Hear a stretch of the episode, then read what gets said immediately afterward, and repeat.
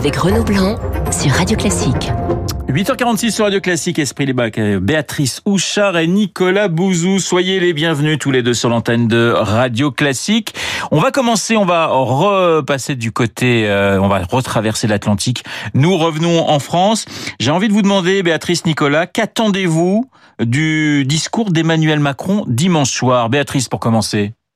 Bah, c'est difficile, difficile de savoir parce qu'en en fait, il va y avoir, si j'ai bien tout compris, deux discours. Un discours là maintenant, euh, qui arrive juste avant le, le, le, début de la campagne officielle des élections municipales, plutôt pour tirer les tirer les conclusions de de ce qui s'est passé avec le Covid, et un discours plus politique et plus prospectif avant le 14 juillet, si les choses sont si les choses sont respectées telles qu'on nous les présente aujourd'hui.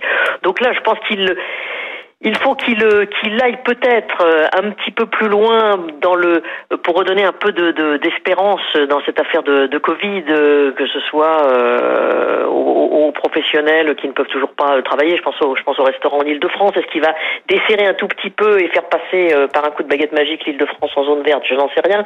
Mais en tout cas, il y a un discours à avoir là-dessus et sans doute sur l'aspect sur l'aspect économique et social, puisque la crise sanitaire semble derrière nous. Il y a des petits indices de. Il faut rester prudent encore un petit peu voilà, tout à fait, tout à fait. Restez prudent. Il y a des choses, notamment, je crois, en Meurthe-et-Moselle, des, des euh, voilà. Mais en gros, si des clusters, comme on dit, de cet horrible mot, je, je l'utilise quand même ce matin.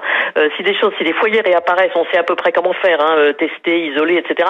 Restons prudents. L'épidémie n'est pas euh, totalement terminée, malheureusement, mais c'est surtout maintenant le, la crise économique et ses, ses, éventuelles conséquences qui va qui va être sur le devant de la scène. Donc, je pense qu'il va plutôt dire des choses là-dessus. Est-ce que ce sont des choses précises ou est-ce que ce sont des phrases Alors, le président, il aime bien les les les mots, les grandes phrases, ce qui est très important, me semble-t-il, dans la politique française. Le problème, c'est qu'en mars et avril, ces différentes interventions, plutôt euh, euh, portées justement sur les euh, sur sur sur le vocabulaire, sur des phrases adressées à la France, n'ont pas vraiment beaucoup marqué. Donc ça, sa marge de manœuvre n'est pas simple, surtout pour dissocier ce qu'il va dire dimanche et la réinvention qu'il annonce pour la suite. Nicolas, vous espérez une accélération du, du déconfinement, du moins dans, dans les mots hein, du, du chef de l'État? Non, euh, non, j'aime pas cette idée de précipitation. Ouais. Alors, je sais que les euh, euh, évidemment, les, les, entreprises, le MEDEF, les fédérations professionnelles demandent une accélération du, du déconfinement. Bon, je vous pose la, pardonnez-moi, je vous posais la question parce que pas mal ouais. d'économistes, euh, voilà, c'est un mot qui revient, accélération, accélération, accélération. C'est pour ça. C'est pour ça que je vous fais cette oui. réponse qui peut vous sembler étonnante, mais je, je, pense, si vous voulez, depuis le début, que il faut pas opposer l'économie et le sanitaire. C'est-à-dire oui. que, et, et, et, je dis ça parce qu'on a vraiment toute une littérature académique hein, qui porte notamment sur les épidémies du XXe siècle et qui montre bien que euh, dans ce genre d'affaires, quand on se précipite, c'est pas bon pour euh, l'aspect la, sanitaire, mais c'est pas bon non plus euh, du point de vue euh, économique, parce que si vous accélérez le déconfinement et qu'on recrée des clusters un petit peu partout, et ce qui se passe là en Meurthe-et-Moselle est quand même pas anodin. Enfin, c'est des choses qu'il faut regarder euh, d'assez près. Je peux vous dire que du point de vue économique, ce sera absolument euh, terrible. Donc, je suis pas du tout favorable à ce qui est de la précipitation. Je pense qu'il faut faire les choses raisonnablement. En revanche, ce qui est très important du point de vue économique, c'est de prendre des mesures pour limiter les faillites des entreprises et des mesures pour limiter la hausse du chômage. Et là, j'ai de grosses inquiétudes, notamment sur les faillites des entreprises, parce que on a beaucoup parlé de la dette publique ces dernières semaines, ces derniers mois. C'est un sujet important. Je suis beaucoup plus inquiet de la dette du secteur privé et de la dette des entreprises. On voit que pendant toute la période de confinement, les entreprises ont beaucoup fait appel à ce qu'on appelle les PGE, hein, les prêts garantis par l'État. C'est un bon dispositif de, soutien public d'ailleurs hein, qui était euh, mis en place pour faire en sorte que les entreprises puissent continuer de payer leur loyer, les charges, etc. en faisant appel à du crédit bancaire. Mais du coup, les, les entreprises sortent avec une dette qui est très importante alors même qu'elles n'ont pas retrouvé le niveau d'activité euh, d'avant-crise. Donc vous voyez, ça c'est vraiment des, des, sujets qui, qui m'inquiètent. Et puis juste un tout petit mot par rapport à l'intervention du président de la République euh, dimanche. Moi, il y a un autre sujet qui m'inquiète beaucoup, c'est tout ce qui est lié au régalien. Je veux dire, ce qu'on a vu hier, la, la, la déliquescence des, des, relations entre la police et le ministre de l'Intérieur. Oui. On a un peu l'impression que le pilier de l'État régalien est en train de s'effriter, et ça, ça me semble extrêmement grave, parce que s'il n'y a pas d'ordre public, il n'y aura pas de reprise économique, il n'y aura pas de, de paix sociale, et, et, et c'était peut-être un peu un point faible depuis le début du, du quinquennat, et donc je pense qu'il faut absolument régler cette histoire euh, de, de, de malaise de, de la police malaise des policiers très rapidement. Oui. Justement, euh, Béatrice, est-ce que vous, vous pensez qu'une question assez politique, que Christophe Castaner peut tenir encore très longtemps?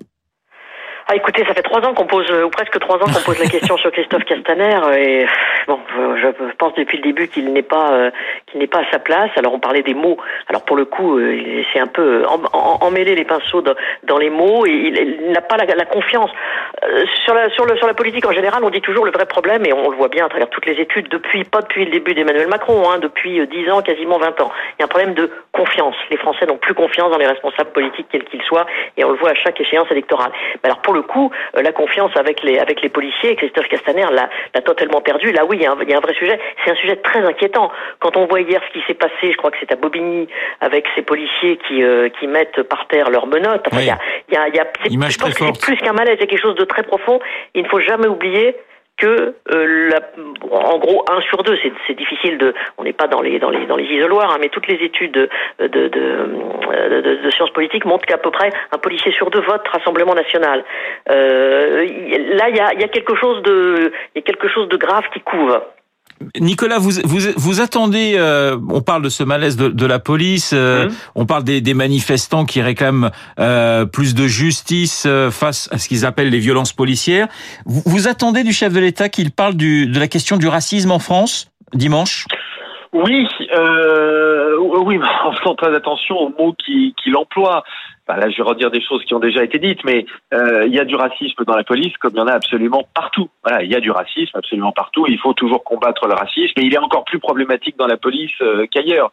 Mais en revanche, sous-entendre que la police française serait raciste, c'est quelque chose qui me qui me scandalise au plus haut point. Euh, et je pense que la police, c'est très. Vous savez, la police, ce sont des gens qui qui risquent leur vie pour protéger la nôtre. Et ce sont des gens qui sont là pour faire respecter l'état de droit. C'est pas des gens qui font la justice, ils font pas les lois, mais ils font respecter la justice et ils font respecter la loi. Et pour un libéral comme moi, l'état de droit, c'est quelque chose de, de, sacré, parce que c'est la protection contre l'arbitraire, parce que c'est la protection du, plus faible. Et donc, un, État démocratique, ce qui est le cas de la France, hein, contrairement à ce que disent certains que j'entends ici ou là, on sera en train de tomber dans une société totalitaire, hygiéniste, etc. Tout ça, c'est évidemment complètement n'importe quoi. On, est dans une société qui est parfaitement démocratique. Et dans une société démocratique, la police, le bon fonctionnement de la police, c'est l'outil indispensable du fonctionnement de cette euh, euh démocratie et, euh, et, ordre public et liberté sont parfaitement complémentaires. C'est vraiment la raison pour laquelle, moi, les images que j'ai vues hier m'inquiètent au plus haut point. La question des, des statuts euh, des deux côtés de l'Atlantique, ça vous gêne également ce qu'on est en train de, de voir, Nicolas, de s'attaquer à, à, à, des statuts Alors on, on reparle de la statue de Colbert, on reparle d'un certain nombre euh, de, de, personnages historiques. Quelle est votre votre vision, Nicolas, sur cette question? Oh bah c'est c'est plus que de la gêne. Je trouve ça absolument absolument stupide.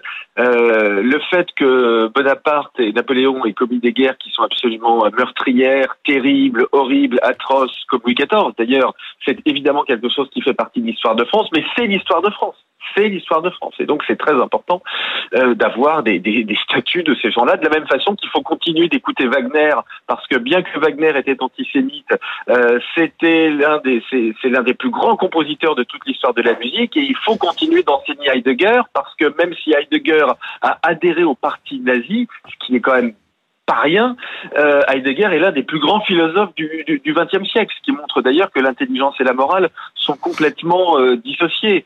Euh, et puis je pense qu'il faut arrêter cette repentance qui là encore est sur le plan philosophique, c'est le degré zéro de la philosophie. Je ne suis pas responsable de ce qu'ont fait mes ancêtres de la même façon que mes amis allemands ne sont aucunement responsables euh, euh, du, du, du, nazisme. Vous voyez, c'est aussi bête. Donc je suis très agacé par toutes ces histoires de déboulonnage de statuts, de fait de, de ne plus regarder autant n'importe le vent, etc., etc. Mais Béatrice, il nous reste 30 secondes. Vous avez le, le même agacement que Nicolas?